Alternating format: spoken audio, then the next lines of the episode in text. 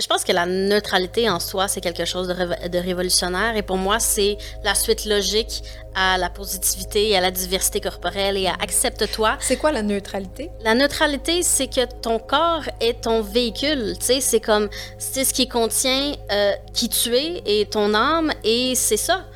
Il n'y a pas besoin d'être beau ou pas beau, il n'y a pas besoin de performer ou de pas performer, il n'y a pas besoin d'avoir de la valeur aux yeux des autres ou pas. Il existe, point final. Vous écoutez Centré sur l'équilibre, le balado du Stromspa nordique. Découvrez un contenu bien-être avant-gardiste et audacieux offert en partenariat avec nos collaborateurs aux expertises variées. Joignez-vous à nous dans cette quête d'équilibre, un épisode à la fois. Bienvenue à ce nouvel épisode du balado centré sur l'équilibre. C'est Evelyne, j'espère que vous allez bien. Au cours euh, des prochaines minutes, on va parler du dictat de la minceur, de la culture des diètes, de la féminité. Vous savez, tous ces standards de beauté qu'on impose aux femmes. Et pour en parler, on a réuni deux femmes qui ont réfléchi et qui ont aussi écrit sur la question. On a réuni Michaela Nicole. Bonjour, Michaela. Salut, Evelyne. Michaela qui vient de faire paraître Mise en forme au Cheval Doux. C'est un, un récit et à la fois un essai autour du fitness. Est-ce que je l'ai bien résumé? Oui, très bien. Oui, ça a été euh, toute une quête. On va plonger là-dedans et surtout à quelques idées là, euh, que tu présentes là-dedans. C'est très, très bien écrit. Bravo, en passant. Et on a aussi Manal Dressy avec nous. Bonjour, Manal. Bonjour Evelyne. Manal est chroniqueuse. On peut te lire aussi euh, dans Elle Québec. Oui. Est-ce que tu as une autre tribune quelque part où tu es assez régulière? Ah, je me promène entre les tribunes, je suis à la radio de temps en temps, tout peut arriver, dans le L Québec, euh, je publie des textes euh, sur Instagram euh, pour le plaisir, je fais un petit peu de scénarisation, un peu, un peu de tout. Il paraît qu'il y a un film qui s'en vient. Un film, je n'étais pas au courant. mais Ah non, OK. une émission de télé, peut-être? euh, je travaille sur une série web Ah, euh, voilà. en ce moment, oui, OK. Il y a Bon, ça. on en. Encore secrète. D'accord, d'accord, d'accord. Ce qui n'est pas secret aujourd'hui, c'est le livre Mise en forme où vraiment on va plonger dans les paradoxes du monde du fitness, Michaela. C'est vraiment une bonne idée que, que d'être entré là-dedans. Le point de départ, c'est vraiment le corps, le corps des femmes. Tu dis que tu as commencé à être obsédée par la perte de poids quand tu avais seulement 10 ans? Ouais. Oui, vraiment, mais je pense pas que ce soit une exception. Mais euh, en tout cas, pas dans ma perception des choses. Mais oui, ça a commencé euh, vraiment au primaire. J'essayais de refaire un petit peu ce chemin mental-là euh, dans mon écriture pour aller chercher pourquoi ça m'avait frappé autant, tu sais. J'ai pas trouvé tant de réponses que ça, mais je pense que ça se cristallise vraiment autour de cette année-là, euh, autour de 2001-2002, quand j'avais 10 ans. C'est ta grand-maman qui t'a dit que tu avais un gros ventre? Entre autres, mais je me le faisais souvent dire. C'est vrai, à l'école primaire? Ouais, ouais, ouais. Ben, tu sais, les enfants, on dit souvent ça, mais Ouais. ça, ça sort, là. Tu sais, ce sont des choses qu'on utilise contre les autres quand on est jeune, mais les adultes aussi. Puis, je sais pas si ça se fait encore, mais je sais que les adultes commentaient beaucoup le corps, en tout cas, mon corps quand j'étais enfant. Hmm. Manal, est-ce que tu as la même expérience? Est-ce qu'il y a des choses que tu as entendues sur ton corps quand tu étais enfant que tu, tu tiens encore près de toi? Ah, moi, je me souviens d'avoir eu des commentaires sur mon corps d'aussi loin que je me souvienne, comme à 3-4 ans. Ouais, ouais. Oui, oui, oui, très, très jeune. euh, puis vraiment de façon bienveillante, euh, de façon aimante. Et c'est ça qui est difficile à défaire après, c'est de, c'est de comprendre que euh, le rapport des filles et des femmes à leur corps ne vient pas toujours d'une place de haine de l'autre, mais il y a vraiment cette, euh, cette attitude-là des femmes autour de moi, qui étaient des exemples pour moi, euh, qui pensaient qu'en me disant de contrôler mon corps, elles me sauvaient de quelque chose. Qu'elles me disaient, vaut mieux que tu le saches maintenant, puis que tu puisses faire quelque chose à propos de ça, que de ne rien faire et de le regretter plus, plus tard parce que tu vas vivre de l'exclusion à cause de ça.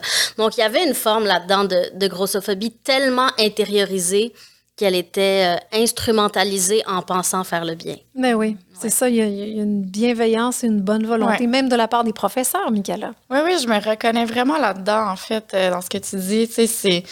Mais c'est le fait d'être scruté aussi qui nous a été vraiment inculqué jeune. Tu sais, moi, c'est ça qui m'a marqué le plus. Par exemple, au primaire, là, on peut pas accuser les gens de ça parce qu'on était des enfants. Mais les gars nous classaient, en, en termes d'attirance physique au primaire et au secondaire aussi. Je suis pas mal sûre que si j'ai des amis qui vont écouter ça, euh, ils seraient pas fiers aujourd'hui. On était jeunes, on peut pas se Mais ça m'a marqué d'être constamment, tu sais, moi, en faisant des choses normales, en vivant ma vie, d'apprendre après que j'étais sur une liste, tu sais, puis j'avais une position sur cette liste-là. Mm. Puis c'est des choses qui m'ont beaucoup marqué. Donc, quand ça venait d'une figure d'autorité comme un professeur, un parent euh, ou euh, quelqu'un dans la famille, ben là, ça devient vraiment compliqué de démêler ça dans sa tête parce que ça a un poids supplémentaire. Oui, c'est clair. Est-ce qu'il faut éviter de faire des commentaires sur les, les corps des enfants, tout simplement, Manal? Non seulement il faut éviter de faire des commentaires sur le corps des enfants, il faut éviter de parler de son propre corps devant des enfants. Mm. Parce que la plupart des enfants ne se sont jamais fait dire directement ton corps est pas correct. Mais ils ont vu les personnes qu'ils aiment commenter sur leur propre corps. Et ça, pour moi, ça a été une énorme partie de ma maternité, de réaliser que la façon dont je parlais de mon corps avait énormément d'influence hmm. sur la façon dont mon enfant allait percevoir son propre corps et le corps des autres pour le reste de sa vie. Parce que c'est beaucoup plus facile de d'être neutre d'emblée que de défaire ce qu'on a assimilé, en hmm. fait, comme préjugé sur les corps des autres. C'est fou comme ça reste longtemps, tu sais. Euh, il y a des commentaires aussi, vous parlez, puis je m'en souviens, là, des commentaires que j'ai reçus quand j'étais très, très jeune hmm. sur des parties de mon corps ou sur une certaine attirance. Ou...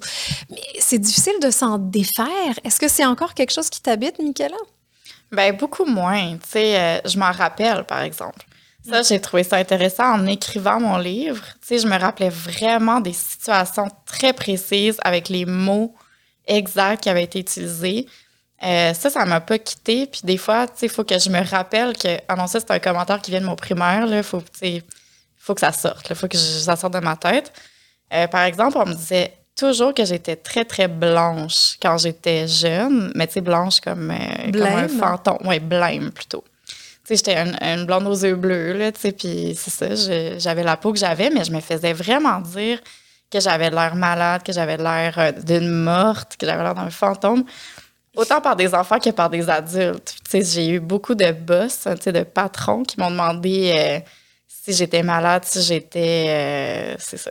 Donc, c'est toujours très agréable d'arriver au travail puis de faire dire que tu as de l'air malade ou, tu sais, comme prends ta journée puis toi, tu es complètement. De bonne humeur. Donc, Mais c'est comme particulier. C'est particulier le fait que la façon qu'on a de complexer les femmes, c'est pas seulement par les insultes, c'est beaucoup par les compliments aussi. Mm. Parce qu'on on, remarque sur quelle chose on, nous complimente et sur quelle chose non. Et on remarque à quel moment on nous complimente et à quel moment non. Donc, euh, la fois où tu n'arrives pas maquillée au travail puis que tout le monde te demande si tu es correct, tu comprends que les fois où tu es maquillée, ça passe beaucoup mieux. Euh, quand tu te présentes d'une certaine façon puis qu'on te complimente, tu comprends que les autres fois, ça passe moins bien. Donc, c'est comme ça qu'on jauge, en fait, notre parcours dans la société puis de quelle façon on doit se présenter puis de quelle façon est-ce que on est valorisé dans les yeux des autres. Donc, il y a beaucoup de ça. Euh, je pense qu'il y, y, a tellement de choses implicites dans notre rapport au corps et c'est pour ça que souvent, il faut arriver à l'âge adulte avant même de se rendre compte. Tu sais, quand mm-hmm. tu dis ces choses-là remontent quand tu écris ton livre, tu te, rappelles, tu te rappelles de choses qui se sont passées au primaire, mais si, tu t'en rappelles, c'est à quel point ça t'a marqué, même si au quotidien, tu repenses pas à ce moment-là en disant ça, ça a été vraiment un, moment marquant, mm-hmm. déterminant de mon rapport à mon corps. Mais quand tu commences à le déconstruire, ben c'est là, tu sais, ça fait mm. partie de l'équation. Oui, puis ça fait partie de toi, puis tu le portes. Il me semble que moi, je suis en train de détricoter un paquet d'affaires mm-hmm. que j'ai apprises il y a 20 ans, il y a 30 ans et, plus. Donc, euh, franchement, c'est troublant de constater à quel point ces petits commentaires-là, ils restent avec nous, puis on les garde longtemps. Le balado s'appelle Centré sur l'équilibre. On pose à tous nos invités la même question. L'équilibre, c'est quoi pour vous deux et comment ça se manifeste dans votre quotidien, Manal? Ah mon Dieu, euh, l'équilibre. Je pense que mon expérience avec l'équilibre, ça a été d'apprendre que euh, ce n'est pas, ça n'implique pas autant de contrôle que ce qu'on nous a laissé croire. Hmm. Que l'équilibre, ça consistait beaucoup à réapprendre à se faire confiance. Hmm. Ouais. Pour moi, c'est ça mon, euh, mon résumé de ma relation à l'équilibre. Ah oui, hein? Donc, se défaire complètement de l'extérieur puis se recentrer vers l'intérieur. Bien, euh, commencer par ça. Commencer par se défaire de l'extérieur pour comprendre qu'est-ce qui se passe à l'intérieur pour ensuite découvrir où cet équilibre-là. Mm Michaela? Je suis tellement d'accord. J'allais dire une chose très semblable. En fait, moi, l'équilibre, je pense qu'il se manifeste pas dans ma vie. Donc, ma façon de, de le comprendre, c'est de réaliser quand je l'ai perdu. Ah oui. c'est vraiment comme ça, c'est ma première étape. là. Hmm, ouais, Mm. Souvent, un peu comme le bonheur, on réalise qu'il était là quand il n'est plus là. Exactement. J'aimerais qu'on parle de fitness parce que c'est vraiment le, le sujet de ton livre. C'est à la suite d'une rupture amoureuse que tu sens le besoin de reprendre le contrôle sur ton corps. Mm. Euh, quand tu t'es plongé dans cet univers-là du fitness, c'était quoi ton intention? Ben, ça a commencé jeune. Ça a commencé bien avant cet épisode-là que je raconte euh, d'entrée de jeu dans le livre. Euh, moi, j'ai commencé à m'entraîner au gym au secondaire. Puis après ça, euh, j'avais plus le temps. Tu sais, je, je suis quand même une personne qui gère son horaire de façon assez serrée.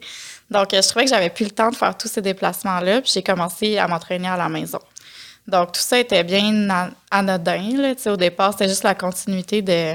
Mais attends, quand tu dis à la maison, pas toute seule, il y a quand même sur YouTube, Ouais, sur des, YouTube. des- des femmes qui te guident dans ton entraînement. Dans les années 2010, il, il a commencé à en avoir de plus en plus. Euh, c'est pas ce qu'on connaît aujourd'hui du tout, mais euh, ça a commencé d'exister. Puis euh, moi, je suis tombée là-dedans, tout simplement. Après ça, mes algorithmes sont devenus presque uniquement ça. Donc, euh, j'en voyais de plus en plus à tous les jours. Puis j'ai réalisé que quand je me sentais vulnérable, mon premier euh, réflexe, c'était d'aller régler, entre gros guillemets, mon corps. D'aller essayer de regagner euh, quelque chose que je pensais avoir perdu ou que je pensais qu'il allait me donner accès à mon bonheur ou ma force ou euh, je serais moins vulnérable finalement par la beauté. Tu sais quoi? Ça m'a fait penser à l'autoflagellation. Tu sais, il y a des Mhm. mystiques là, qui vont se, s'autoflageller parce qu'ils veulent atteindre un niveau supérieur. Y a-t-il un- une dimension un peu spirituelle là-dedans? Pour toi? Euh, autoflagellation, définitivement. Spirituelle, euh, je sais pas. J'ai jamais été une personne très spirituelle. Euh, mais c'est sûr qu'il y, a- il y a de la punition là-dedans. Sais, Mm. Ça, c'est évident. Même si on se le verbalise pas comme tel, c'est comme moins manger ou pas manger ou pas manger ce qu'on veut. Il y a quand même quelque chose de punitif. Puis la punition, elle peut venir, euh, le besoin de se punir peut venir de n'importe quoi. Ça peut venir de l'anxiété, ça peut venir de l'impression justement d'être mal aimé ou d'avoir été abandonné. Euh, donc, on veut se, on se blâme pour ça, donc on veut se corriger. C'est vraiment comme ça que je l'ai toujours euh, intellectualisé par la suite. Hmm. Manal, de quel œil tu vois le fitness, toi? Oh mon Dieu, de quel âge je vois le fitness? Euh, L'année dernière, j'ai, euh, j'avais préparé euh, une, une petite conférence sur le rapport des filles au sport, des filles particulièrement adolescentes, parce que c'est difficile. L'accès au sport pour, pour, les, pour les jeunes filles est difficile pour toutes, sortes, de- pour toutes sortes de raisons.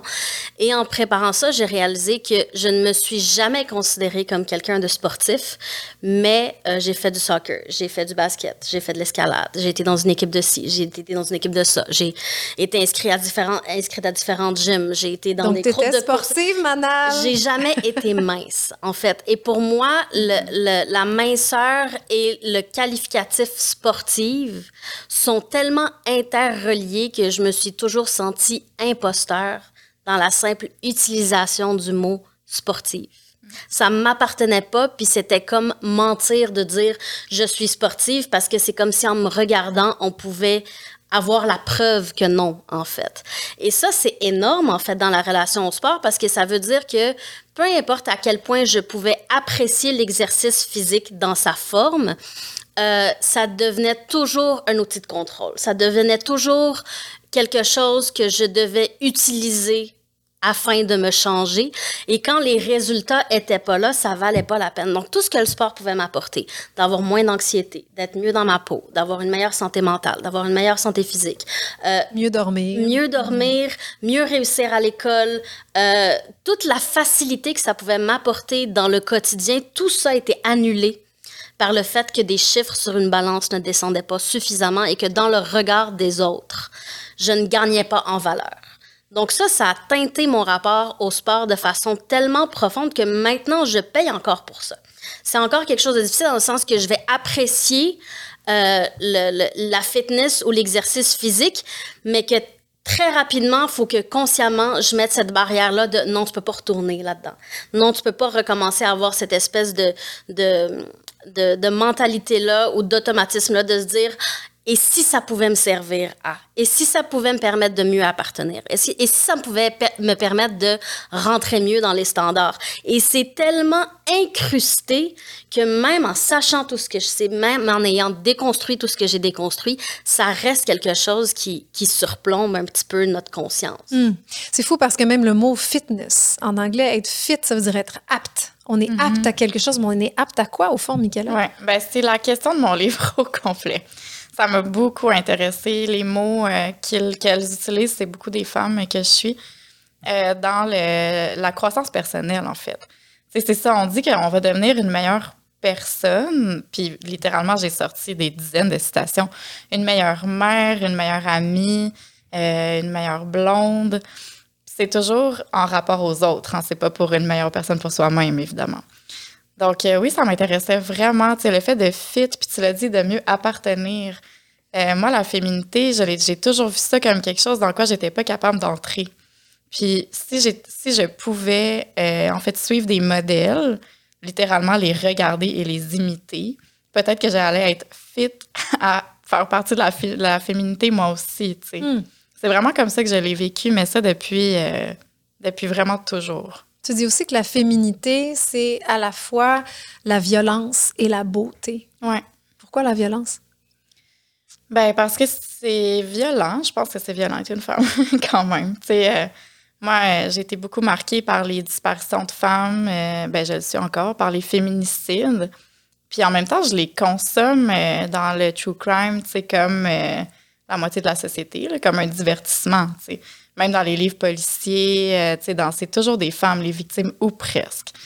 Puis ça m'a beaucoup intéressé de faire le, rapport entre les deux. De quand euh, j'étais jeune, j'ai vraiment associé être une femme à un danger. Puis en même temps, je me suis mise moi-même en danger en essayant de maigrir dès l'enfance. J'avais des petits plans de workout que j'allais faire dans ma ruelle. Euh, j'ai commencé à mettre sans le savoir, ma santé mentale en péril, tu sais, très jeune. Mais Michaela, as fait ça tout seul? Il n'y a personne qui t'a aidé à faire une routine non, toute non, seule? Non, OK. Non, c'était pas des modèles que j'avais à la maison. C'est ma mère s'entraînait pas, c'était pas, c'est vraiment venu de l'extérieur. Puis, je sais pas, j'ai compris à peu près avec Internet, j'imagine, qu'est-ce qu'il fallait faire. Puis, j'ai essayé. Tout simplement. C'est tellement banal de dire faut souffrir pour être belle. Ben oui, c'est vrai. Et déjà, implicitement, ça veut dire que la beauté, c'est pas quelque chose qu'on a, c'est quelque chose qu'on atteint. Et on voit la beauté comme quelque chose que certaines personnes ont et ces personnes sont privilégiées de l'avoir tout simplement. Et pour euh, le reste de nos autres mortels, c'est quelque chose qu'il faut travailler à avoir et donc ne pas participer à, au standard de beauté féminine, euh, c'est de ne pas mettre l'effort, c'est d'être trop paresseux, c'est de n'être pas assez discipliné, c'est de ne pas avoir assez de contrôle. Donc, la beauté est directement liée au contrôle, au fait de devoir euh, se se comprimer pour rentrer dans une boîte et dans une définition et dans un standard. Hmm. C'est plein de contradictions aussi le monde du fitness parce qu'évidemment, il faut souffrir parce que des fois, ça peut faire vraiment mal quand on fait un workout de fesses pendant une demi-heure. Ou... Mais en même temps, on nous dit acceptez-vous comme vous êtes. Il y a un double discours dans le monde du fitness. Mm-hmm. Oui, ben dans la société, tu sais, en fait, je pense que le fitness c'est beaucoup adapté au discours ambiant. Euh, moi, j'ai trouvé ça particulier, par exemple, de me faire dire toute ma vie euh, que je suffisais pas, là, par les modèles de beauté, par exemple, des années 2000, qui étaient quand même quelque chose quand on se replonge là-dedans. C'était quoi les années 2000? C'était-tu l'extrême maigreur? C'était vraiment l'extrême maigreur. Tu sais, Ali McBeal, euh, les, après ça, les Pussycat Dolls, je fais... C'était Britney Spears qui se fait fat shamer euh, après avoir accouché, alors que, tu sais, elle devait peser peut-être 122 livres, là, puis qui se fait dire, oh mon Dieu, elle déborde de son pantalon, puis c'était comme normal comme propos à entendre. dans Mean Girls, Lindsay Lohan qui était comme la, la ronde un peu, qui était là.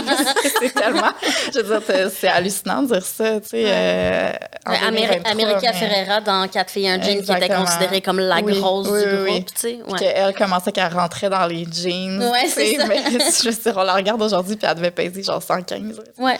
Fait que, oui, c'est ça. C'était, ça, les standards de beauté. Puis là, je me rappelle plus de quoi qu'on parlait, finalement. Ben, tu disais que tu as intégré ça, puis tu as, grandi là-dedans. Mais j'aimerais ça vous amener dans, dans le self-care, parce que je trouve que le fitness puis le self-care, en tout cas, il y a beaucoup de parallèles à faire entre les deux. Puis D'abord, c'est quoi pour vous le self-care qui est don à la mode, Manal?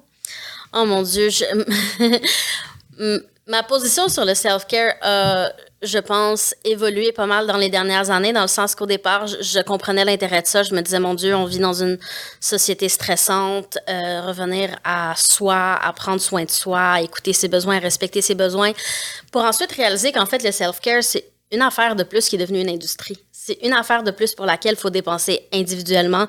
C'est une affaire de plus qui permet aux compagnies de, de, dire faites du yoga sur l'heure du midi à la place de faire des semaines plus courtes, d'offrir des, des, des, des, avantages sociaux qui permettent aux gens de réellement avoir des qualités de vie qui sont meilleures, d'avoir le temps euh, d'avoir une vie sociale en dehors du travail, d'avoir le temps de prendre soin de leur santé physique et mentale et faire des, des, des sports qui leur plaisent au lieu de faire du yoga sur l'heure du dîner tellement mm. sont stressés, tu sais. D'avoir des assurances, pour se payer de quoi ils ont besoin réellement. Exactement. Donc, pour moi, cette industrie-là du self-care, c'est, c'est la même industrie qui, il y a 20 ans, nous disait si tu maigris pas, tu vaux rien. Puis maintenant, nous, nous dit si tu dépenses 50 pièces de plus aujourd'hui, tu vas te sentir mieux. Puis appeler ça du self-care. Tu, sais. tu vas être une euh, meilleure personne. Tu vas être une meilleure personne. tu vas te sentir mieux. Hmm. Tu vas pouvoir en parler aux autres puis leur dire que eux, s'ils font pareil aussi, ils vont se sentir mieux.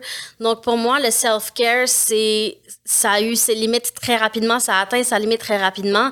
Et, et pour moi, la sortie de ça, c'est le community care. Ça peut mm. pas, ça peut pas être le self care. C'est, ça nous ramène trop à l'individualisme. En fait. qui, est, qui, est, une des sources du problème euh, des, des, problèmes dans lesquels on est. Fait que dans le fond, tu penses que le consumérisme s'est emparé du bien-être? Moi, je pense que chaque fois qu'il y a une bonne cause, chaque fois qu'on essaie de se libérer de, de quelque chose qui, qui, nous a endoctrinés puis qui nous a tellement convaincus qu'on n'était pas assez, après ça, c'est récupérer euh, pour continuer en fait de faire de l'argent, mais que ça marche plus comme ça. Ça marche plus de mettre euh, dans, en front page de tous les magazines. Voici comment perdre 35 livres en 10 jours. Ben on va essayer autre chose. Prenez soin de vous. Tu sais, c'est ah comme. Oui, ouais, ouais, ouais. Exactement. Il y, a, il y a quelque chose d'intéressant que j'aimerais souligner aussi, c'est qu'on on vit dans un contexte où on va vite, on vit des vies de fous desquelles on a besoin de s'évader.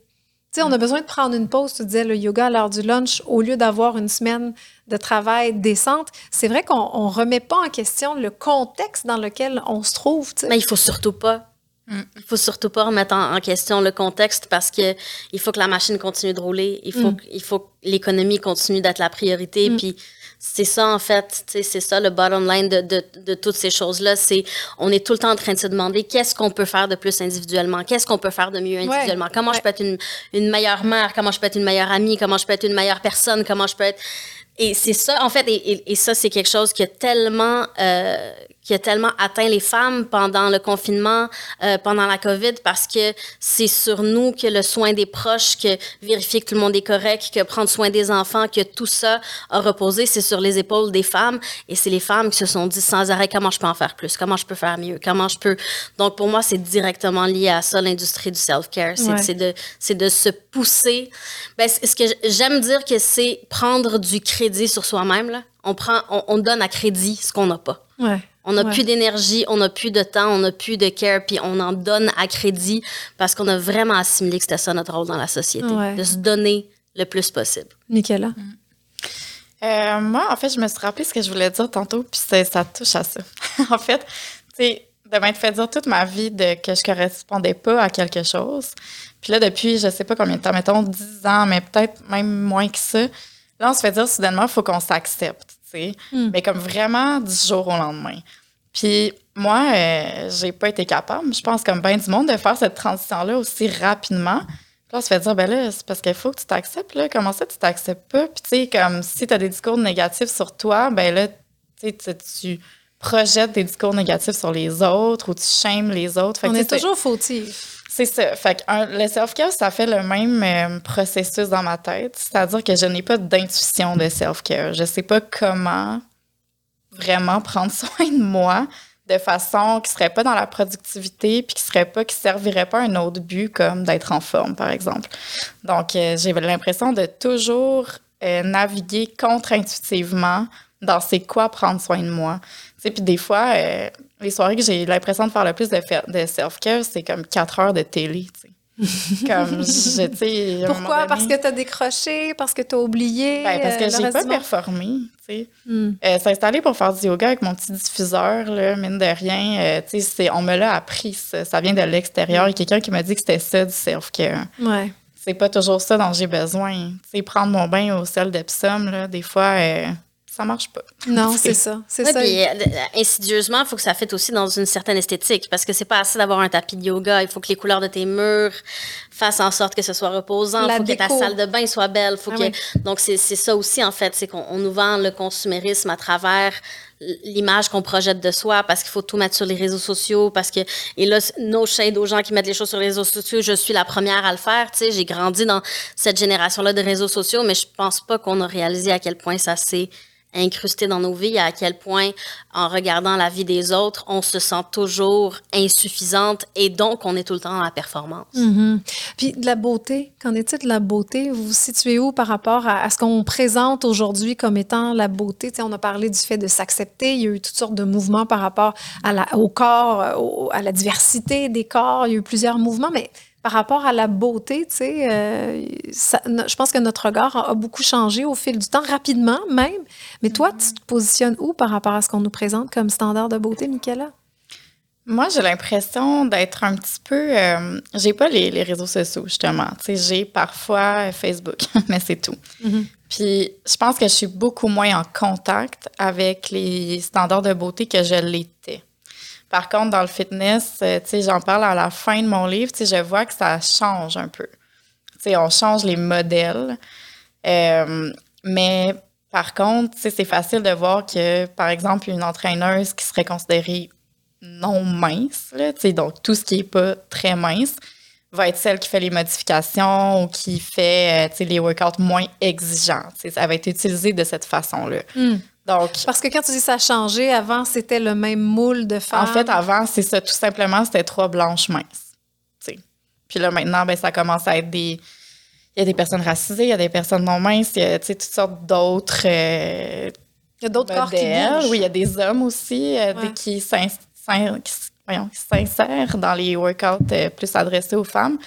Mais je vois qu'ils sont quand même relégués à un rôle secondaire. tu sais. Donc, c'est difficile pour moi de d'émettre une opinion comme quoi c'est vraiment mieux. tu sais. Hmm. Mes yeux voient autre chose, mais est-ce que ces personnes-là sont mises dans les rôles euh, avantageux? Je sais pas. Ouais, ouais, je comprends. Je pense que quand j'étais enfant, ma mère, très, très féminine, euh, avait tous les magazines. Donc, moi, j'ai vu beaucoup de ces images-là, comme beaucoup d'autres.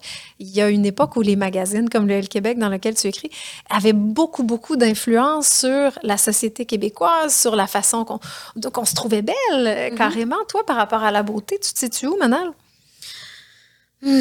Où est-ce que je me situe par, par rapport à la beauté, par rapport en fait à, à- l'image de la beauté? Je me suis jamais sentie comme le public cible des discours sur la beauté. Et euh, là, on parle des, des- de la vague de, de, body acceptance, puis body diversity et tout ça. Et la rapidité à laquelle ce mouvement-là a été récupéré pour dire c'est correct d'avoir un pli de ventre quand tu t'assois, là. C'est incroyable parce que, euh, oui, c'est vrai qu'on dit maintenant aux femmes, acceptez-vous. Moi, personne ne m'a jamais dit accepte-toi. C'est juste jamais arrivé parce que je ne suis pas la cible de ce discours-là. Moi, on me dit encore de changer. Moi, on me dit encore de maigrir et je ne suis pas parmi les personnes les plus stigmatisées dans la société. Euh, oui, chaque fois que je vais voir un médecin, peu importe à quel sujet, ça peut être pour une infection urinaire, la première chose laquelle il va me parler, c'est mon poids. Euh, par contre, j'ai le temps de placer une phrase avant qu'on parle d'une chirurgie bariatrique. Donc, il y a des niveaux aussi de discrimination dans la façon dont on parle du corps des femmes. Et moi, je me reconnais beaucoup dans une phrase que Bell Hooks avait écrite dans un livre qui disait euh, pour pouvoir libérer un groupe qui est discriminé, il faut commencer par la marge et aller au centre. Une fois qu'on aura libéré la marge, par la bande, tout le monde sera libéré. Et pour moi, les mouvements d'acceptation corporelle et de diversité corporelle ramènent toujours le spotlight vers le centre, c'est-à-dire vers les personnes les moins discriminées, pour leur dire c'est correct que vous existiez, c'est correct que, que vous preniez de la place, c'est correct, vous devriez vous sentir mieux. Absolument d'accord. Mais combien de gens on exclut Donc, pour moi, par rapport à la beauté, tant que la beauté continue de ramener le regard vers le centre et de dire aux personnes, bien sûr qu'ils se sentent mal, bien sûr qu'ils ont grandi dans la même culture que moi, qui est toxique et qui leur dit qu'elles doivent performer sans cesse leur corps et la beauté, bien sûr qu'elles ont besoin de ce discours-là, mais le fait que ça soit ramené toujours vers le centre n'est pas un hasard. Hmm. C'est en soi une façon de garder cette espèce de hiérarchie-là entre les corps et de hiérarchie-là entre, entre la valeur de différentes personnes selon l'image qu'elles projettent. Et donc, euh, je n'ai pas de réflexion profonde sur la beauté parce que j'ai jamais senti que ça s'adressait à moi, bien que je comprends que je ne suis pas parmi les personnes les plus marginalisées de par mon corps. Je comprends. Il y, a, il y, a, quelque chose que tu as dit là qui est dans ce livre-là, euh, Mise en forme. Le fait d'exister, c'est comme si, si on, on, on, ne correspond pas à certains idéaux en tant que femme, on n'existe pas. Toi aussi, tu vois ça comme ça, Michaela? Ben, c'est dur à, à c'est dur de répondre parce que, comme tu dis, je suis pas dans les personnes les plus marginalisées, moi non plus. Euh, je pense que j'ai pas eu le sentiment de pas exister. Par contre, j'ai eu le sentiment d'exister uniquement par rapport à d'autres personnes, c'est-à-dire beaucoup mm. les hommes. C'est euh, c'est dur de s'approprier euh, notre personne quand elle a été pratiquement façonnée par des choses qu'on nous a euh, forcé dans la gorge. Mm. C'est comment développer une agentivité par rapport à, à nous-mêmes et à ce qu'on projette. Encore aujourd'hui, je suis pas certaine là, j'ai bientôt 32 euh, ans. La trentaine, il a fallu que j'apprenne à comprendre c'était. Ben, qu'il a fallu que j'apprenne. Mon réflexe a été d'essayer de comprendre c'était quoi une femme de 30 ans, tu sais, puis qu'est-ce qu'il fallait que je fasse, dans le hmm. fond. Tu les trouves où, tes modèles? Ben, c'est, je les absorbe, tu sais, c'est dur à dire, c'est la culture, c'est partout, tu sais. Hmm. C'est pour ça que je dis dans mon livre que de se détacher de sa culture, c'est ce qu'on demande aux femmes. On dit non, mais il faut, tu sais, prends-en, tu sais, faut que t'en prennes puis t'en laisses. Mais en prendre puis en laisser, c'est un processus cognitif. Euh, c'est un job à temps plein. J'ai pas le temps d'en prendre puis en laisser quand tout ce que je vois, c'est des choses qui me sont imposées. Puis là, il faut que je les trie une par une. Mais tu sais, c'est extrêmement difficile de faire ça. Mm. On s'en rend même pas compte. Puis c'est pour ça que je dis que c'est détaché de sa culture, ça ressemble beaucoup à, à la mort, en fait. C'est comme on dirait le seul moyen d'y échapper. Tu sais, on demande aux femmes de s'extraire de leur culture, mais comment on est censé faire ça? Tu sais, pourquoi c'est à nous, comme individus, de prendre cette responsabilité-là presque impossible. Mm. Oui. Quelque chose qui me challenge beaucoup, moi, en tant que maman, c'est de voir ma fille évoluer. Quand je suis tombée enceinte puis que j'ai su que c'était une fille, j'étais terrorisée parce que je me mm-hmm. disais comment je vais faire pour ne pas répéter l'éducation que moi j'ai reçue, puis, puis de lui donner tous les outils qu'il lui faut pour être elle-même. C'est pas réussir. Pour moi, c'est juste euh, vraiment s'habiter elle-même. Puis je le vois bien qu'on n'a pas le même rapport, la même éducation, tout ça. J'ai pas de magazine chez moi, je lui fais pas de commentaires sur le corps, puis je me, je me rends compte qu'elle elle, accorde très peu d'importance, elle, à ses cheveux, par exemple. Tu sais, mm. Moi, j'ai été élevée pour être euh, avenante, pour euh, plaire vraiment, mon, mon, but dans la vie à moi, c'était d'être gentille et de répondre aux besoins des autres. C'était ça mon éducation. Et d'être jolie. Il fallait que je sois jolie. Ma fille, je veux tellement pas lui donner ça que quand elle a des nœuds dans les cheveux, par exemple, je dis, mais Nina, tu peux pas sortir de la maison comme ça. Elle me répond, m'en fous, m'en fous. Et je me dis, ben, peut-être qu'elle, elle a compris, peut-être qu'elle, elle va être plus libre finalement euh, que moi, je l'ai été. Manal, je sais que tu es une fille. Comment tu vis ce rapport-là à la transmission de tout ça, euh, les normes de beauté, les standards sur le corps? Je sens cette même euh, liberté-là de sa part que, que tu décris chez ta fille et j'essaie de nourrir ça et je suis toujours un petit peu aux aguets. Euh, parce que je sais que bon l'adolescence qui commence bientôt et donc autour d'elle euh, les filles qui vont avoir des discours différents sur elles-mêmes mais aussi qui ont peut-être grandi dans des, des, environnements différents qui ont entendu des discours différents le fait de voir qu'est-ce qui est projeté autour. Donc je pense que le maximum que je peux faire c'est de présenter le plus de modèles possible d'une féminité qui est plurielle. Moi je sais que ça a changé de façon concrète mon regard sur moi-même et sur les autres, de varier les comptes que je suis et les gens que je regarde sur les réseaux sociaux. Le fait de faire un effort conscient pour suivre toutes sortes de corps, euh, euh, autant euh, en, matière de poids euh, qu'en matière de handicap, qu'en matière de diversité ethnique, qu'en matière de diversité quelconque sexuelle, de genre, des personnes trans, etc. Le fait de, que mon œil s'habitue à toute cette diversité qui n'existe pas et qui n'a pas existé dans les médias mainstream pendant que nous, on, évoluait et pendant que nous, on, on, devenait des adolescentes et des adultes, ça a complètement changé la façon dont je regarde le corps des autres parce que je le regarde avec une réelle bienveillance, sans complaisance et sans, euh, sans hypocrisie et sans pitié ni rien de ça. C'est une réelle. Je vois réellement la beauté des autres corps et le fait de la voir chez les autres, c'est la première étape pour la voir chez soi. Mm. Et mon regard sur moi a tellement changé drastiquement depuis que j'ai ouvert mes yeux à autre chose que ce que la société définit comme étant la beauté. Mm -hmm. La beauté au sens standard, la beauté au sens de ce qu'une industrie essaie de me vendre et de me dire, si tu dépenses assez d'argent, tu peux être ça.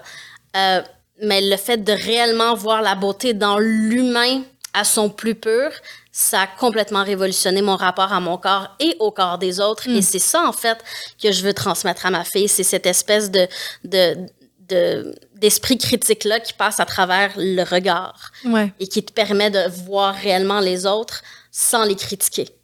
Mais ça vient d'un effort de ta part. c'est du travail quand même, encore une fois, pour atteindre ta liberté d'être puis de te sentir toi sans devoir correspondre à des idéaux. Ça t'a demandé quand même un effort encore. C'est un effort à court terme versus un effort tous les jours pour essayer d'appartenir à quelque chose que je ne suis pas, ouais. dans lequel je me suis jamais reconnue et dans lequel je n'aurai jamais ma place.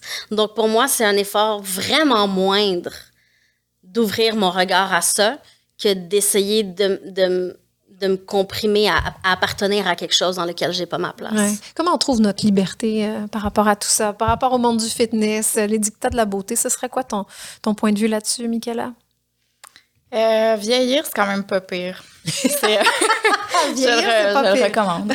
Euh, non, mais c'est vrai que toute ma vie, je me suis fait dire par des femmes, ah, tu vas voir, ça va se calmer, tu vas voir, ça va se calmer. Puis t'es pas, tu peux pas le croire, tu sais. C'est comme te faire dire que les plus belles années de ta vie, euh, dans ta vingtaine, ou tu sais, t'es comme, ouais. Même ça, ça c'est un mensonge. On s'entend-tu, oui. les filles? C'est pas vrai. C'est pas vrai ben que non. les plus belles années sont à 20 ans. Ben, en tout cas, pas pour les femmes, je pense vraiment pas. Puis je, non, pense... je pense que c'est là que tu es valorisé le plus oui. aux yeux de, oui. comme des belle, hommes. Comme bel objet. Oui, exactement, comme, comme, objet. Mais, Désirable. Tu sais, le, le, cliché de, de, la femme euh, fin quarantaine qui rentre dans le vestiaire d'un gym, qui s'en fout, qui se met à poil, qui change mm. devant tout le monde, qui en a rien à foutre, qu'on voit sa cellulite, ses plis de ventre. Mais c'est exactement ça. J'ai ouais. l'impression que plus on vieillit, plus on s'approche de cette espèce de, ouais. de, de niveau de don't give an F. Je sais pas si on peut ouais, dire ouais. de mauvais mots dans ce podcast. On peut tout dire fuck. on vient de le dire.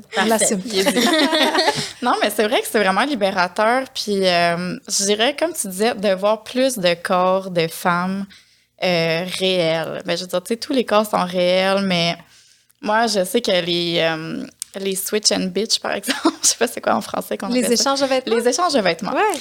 Il y a toujours une étape où tout le monde se met euh, comme en sous-vêtements pour essayer tout le linge. T'sais. Puis à chaque fois, ça m'a tellement euh, confrontée dans à quel point j'avais pas vécu ça. C'est vraiment d'être avec toutes des filles dans la trentaine, pas complexées, euh, en sous-vêtements, en train de pas du tout penser, puis toutes de tailles différentes, puis je me suis vraiment demandé pourquoi qu'on se déshabillait pas plus entre nous, de façon très, très saine et très normale. Mais tu sais, juste euh, dans un point de vue de s'exposer, ouais. d'exposer de, notre regard à... Puis souvent, quand c'est nos amis, en plus, on a déjà un biais de bienveillance. Donc, on peut euh, comme plus, euh, je sais pas, voir justement la vraie beauté, c'est quoi, Mm -hmm. Ouais, c'est vrai qu'on n'a pas l'occasion souvent dans nos pays froids euh, de, de, se dénuder devant nos amis là. Je veux dire. Mais tu sais juste de, j'entendais ça dans un podcast, de mon, de voir des vrais seins de d'autres femmes, tu sais. Euh, ouais. Toutes les femmes, on a l'impression d'être pas normales dans notre nudité jusqu'à un certain point, tu sais. Alors qu'on n'est jamais si euh, on est hétérosexuel, par exemple, en tout cas très peu exposés à des corps plus euh, diversifiés. Et d'une manière non sexualisée. Et d'une manière non sexualisée, ce qui est quand même la situation de notre corps 99% du temps de la journée. Oui, Ouais, ouais. Mais ça vient de l'extérieur, ça vient pas de l'intérieur. C'est les autres qui nous accolent justement cette étiquette-là de désirable ou non mm-hmm. désirable, mince ou pas mince, belle ou pas belle. Je pense que la neutralité en soi, c'est quelque chose de, de, révolutionnaire. Et pour moi, c'est la suite logique à la positivité et à la diversité corporelle et à accepte-toi. C'est quoi la neutralité? La neutralité, c'est que ton corps est ton véhicule. Tu sais, c'est comme, c'est ce qui contient euh, qui tu es et ton âme et c'est ça. Il n'y a pas besoin d'être beau ou pas beau, il n'y a pas besoin de performer ou de pas performer, il n'y a pas besoin d'avoir de la valeur aux yeux des autres ou pas. Il existe, point final. Et pour moi, euh, de la même façon que les groupes discriminés au, au dans leur libération, vont euh, s'afficher et vont être fiers de qui ils sont d'une façon à se réapproprier euh, leur existence, ben pour moi, le, le tout le, le, mouvement d'acceptance des corps et tout ça, c'est une suite logique à l'oppression. Et la suite logique ensuite, c'est la neutralité. C'est d'arrêter de considérer le corps comme une, quelque chose de marchand, mm-hmm. comme quelque chose à commenter. Et je réalise que dans mon entière existence, j'ai beaucoup plus, plus assisté à des conversations entre, femmes où l'on se critique soi-même euh, que des conversations où on est neutre par rapport à nos propres corps. Euh, on voit pas, les femmes vont pas se critiquer nécessairement l'une l'autre, mais c'est tellement banal de se mettre en gagne. oh, moi j'ai 10 livres à perdre. oh, moi j'aime pas ça. oh, moi mes hanches. oh, moi ma cellulite. C'est tout à fait normal, mais il y a pas, y a pas, c'est pas tant normal d'être entre femmes et de juste ne pas être à l'extérieur de soi. On est un petit peu toujours les metteurs en scène de nos existences. On n'habite pas nos corps, on est à hmm. l'extérieur et on se regarde. Est-ce que je suis assise assez droite? Est-ce que mon ventre est assez rentré? Est-ce que on est toujours dans cette mise en scène là et c'est tellement libérateur de rentrer dans notre corps. Ouais. En fait, ce que tu me nommes, c'est de l'autosurveillance. Ouais. On a comme intégré ce regard extérieur. On, ne s'habite pas. Ouais, on ne s'habite pas. Et c'est tellement libérateur de s'habiter. Hmm. De vraiment être dans ton corps, de bouger comme tu veux, de t'asseoir comme tu veux, d'exister réellement, d'être ta personnalité au lieu d'être un objet. C'est extrêmement libérateur. Ne pas être un apparat, finalement, qu'on peut modeler, devenir plus mince, avoir des, toutes sortes d'ajouts puis hmm. d'améliorations. Euh, le temps file. Euh, j'aimerais terminer sur une note quand même positive. Euh, après tout ça, quel est ton rapport, toi, au fitness? Est-ce que ça, a changé ta façon de, voir les choses? Euh, oui et non. Euh, j'ai travaillé sur ce livre-là quand même plusieurs années, depuis 2017 environ. Euh, mais c'est pas assez pour changer tout ce que j'ai reçu comme euh, message avant. ceci dit, tu sais, dans la. Je reviens toujours à la trentaine, mais vous allez comprendre ce que je veux dire. tu sais, bien dormir, c'est rendu quand même la raison numéro un pourquoi je m'entraîne. Parce que j'ai beaucoup de problèmes avec le sommeil. Puis on est, euh, carriériste, ou en tout cas, on a toutes sortes de choses à faire. Puis c'est rendu quand même ma priorité, c'est de bien dormir pour euh, pouvoir m'accomplir ben, Tu vois, tu peux utiliser le fitness pour toi, pour les bonnes raisons, entre guillemets, celles qui sont les plus nourrissantes, puis hein, complètement euh, dénuées du regard extérieur. C'est super inspirant. Merci beaucoup pour ce livre-là qui m'a beaucoup fait réfléchir et beaucoup d'autres femmes d'ailleurs. Ça s'appelle Mise en forme. C'est paru aux éditions Cheval Doux. Michaela, Nicole, merci beaucoup. Bien, merci à toi. Et Manal Drissé, merci beaucoup. C'est toujours super éclairant de, de t'entendre parler sur toutes sortes de sujets. Merci. Merci. C'est ce qui conclut l'épisode d'aujourd'hui. On espère que vous avez apprécié la discussion. Si le contenu vous a plu, on vous invite à partager l'épisode et à laisser un avis sur la plateforme de votre choix. Vous pouvez également nous suivre sur nos réseaux sociaux et sur notre site internet au stromspa.com. En vous abonnant à notre infolette, soyez certain de ne rien manquer. Merci pour votre précieuse écoute et au plaisir de vous retrouver lors du prochain épisode. À bientôt!